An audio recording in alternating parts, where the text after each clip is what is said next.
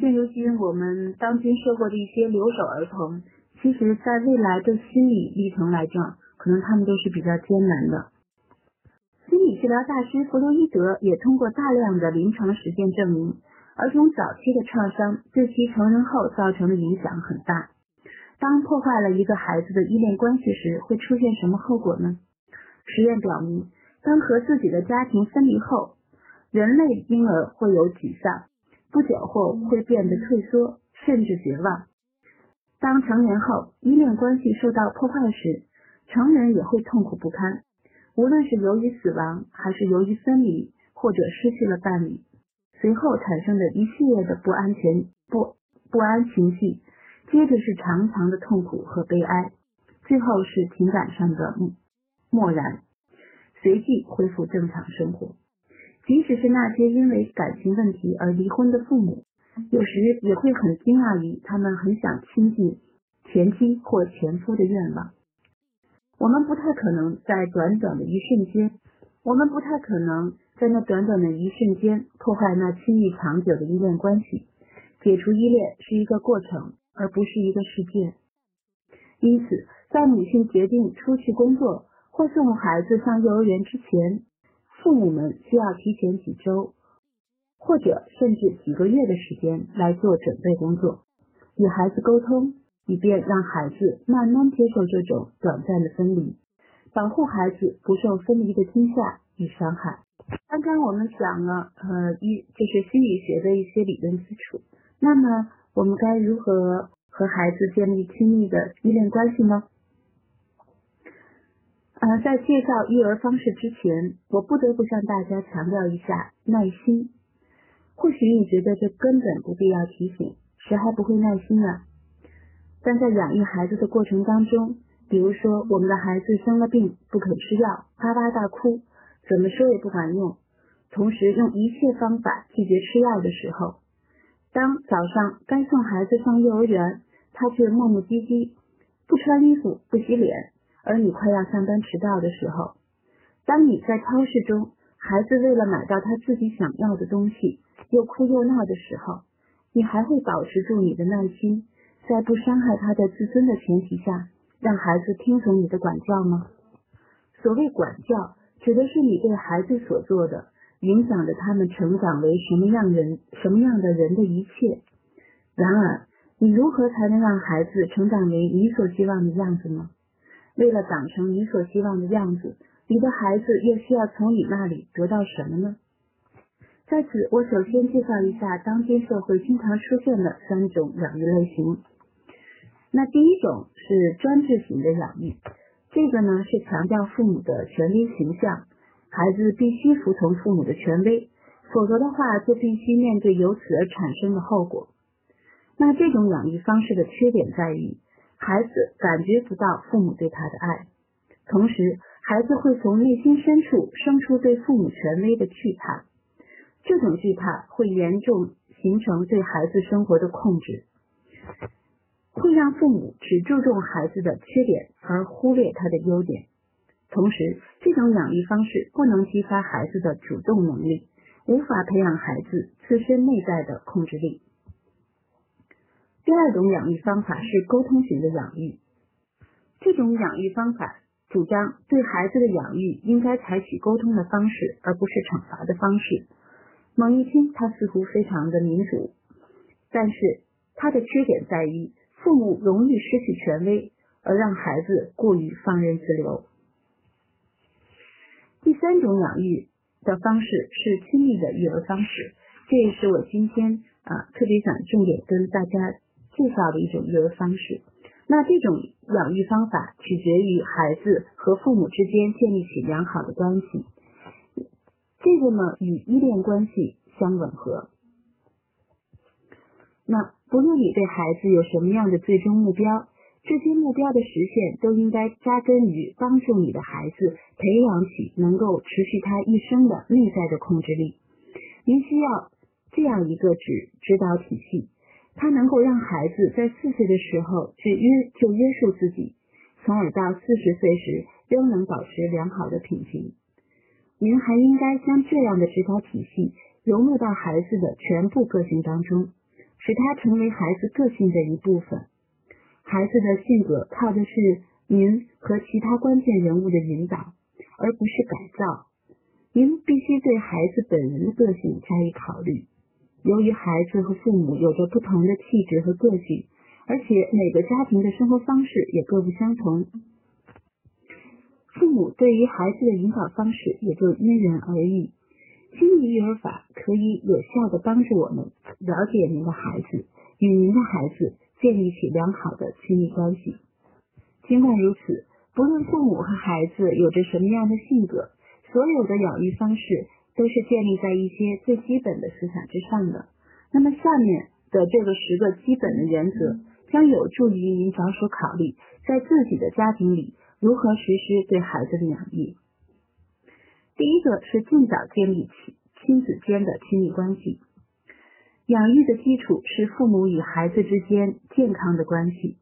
要想知道如何养育自己的孩子，您必须首先了解孩子。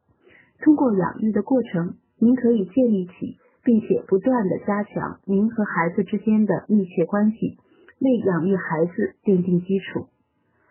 与子女关系不密切的父母。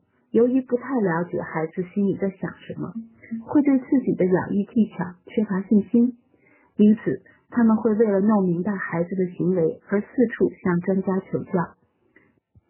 他们尝试着一个又一个的方法，盲目的寻找着各种问题的解决办法。其实有些问题是完全可以事先事先预防的。如果您和您的孩子之间发生了养育问题，并且您感到你们之间有距离的话，那么您和您孩子之间的关系可能需要加以改善。想改善您和孩子之间的关系，永远都不会为时太晚。当然，越早与孩子建立亲密的关系，您对他的管教就越容易进行。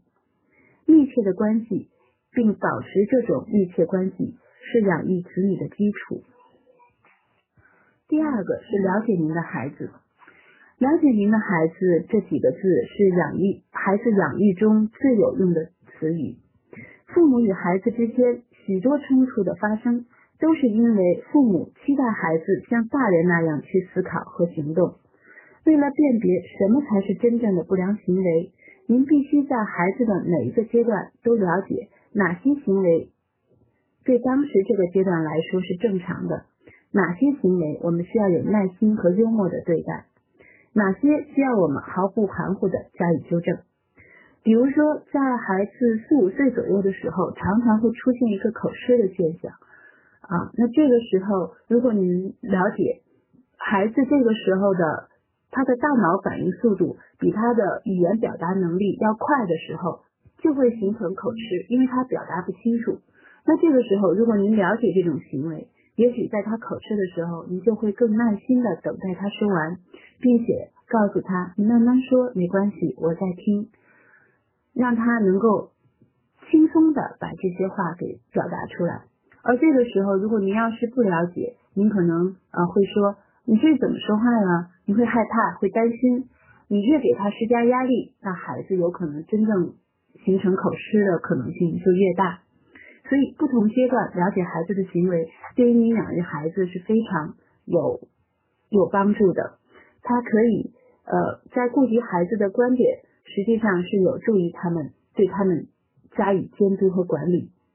第三，帮助您的孩子尊重权威。如果你要要求孩子必须听你的话，不然就会怎么怎么样，那么他可能会照你的话去做。但是他之所以会这么做，是因为会怕你，而不是尊重你。一个权威的角色需要有和蔼与智慧这两种秉性。您首先必须与孩子建立起亲密的关系，要从照料婴儿、逗宝宝开心做起。在这么做的过程当中，你就会渐渐的了解你的孩子，你的宝宝也会建立起对您的信任。对权威的尊重是建立在信任的基础上的。一旦孩子信赖您，会满足他的需求，他也会信赖您给他做出的限制。许多家长把管教孩子和控制孩子混为一谈，但实际上，睿智的、有权威的父母，并不是直接去控制自己的孩子，而是控制住局面。以便让孩子能轻松的学会控制自己。子女回报给父母的是真诚的信任和尊重，而不是害怕和反抗。第四点是要为孩子确定规则，您必须为孩子确定规则，同时又必须创造条件，使得这些规则容易遵循。孩子们需要有规定的限制界限，没有界限，小孩子们就不能茁壮成长，甚至不能生存，他们的父母也会不得安宁。孩子们富有探索精神是他们的任务。而对于环境进行控制是父母的责任。第五点是期待孩子服从管教，孩子是否听您的话取决于您的态度。您指望他顺从你，他就会做到这一点。如果你放任他，那么他也就不容易听您的话。在孩子的最初几年里，如果您不告诉他，他们压根就不明白什么行为是可以接受的，什么行为是不可以接受的。如果把您的意志强加给孩子，希望他服从您的管教，而损害了亲子关系的话，那么你就是滥用了对孩子的控制。如果坚持要孩子对您顺从，并帮助孩子管理好自己、控制自己，那么你就是在用一种良好的方式来管教孩子，能够帮助孩子培养起内在的控制力。比如说，一个两岁的孩子。在饭桌上爬来爬去，这个时候，请记住，您要做到眼到、嘴到、手到。那比方说，他在那爬来爬去，你一定告诉他这是餐桌，不是游戏的地方，一边要把他抱到腿上来，同时还要用其他的呃有意思的东西来转移他的注意力。这也就是从两岁开始，我们就告诉孩子哪些行为是可以的。哪些行为是不可以的？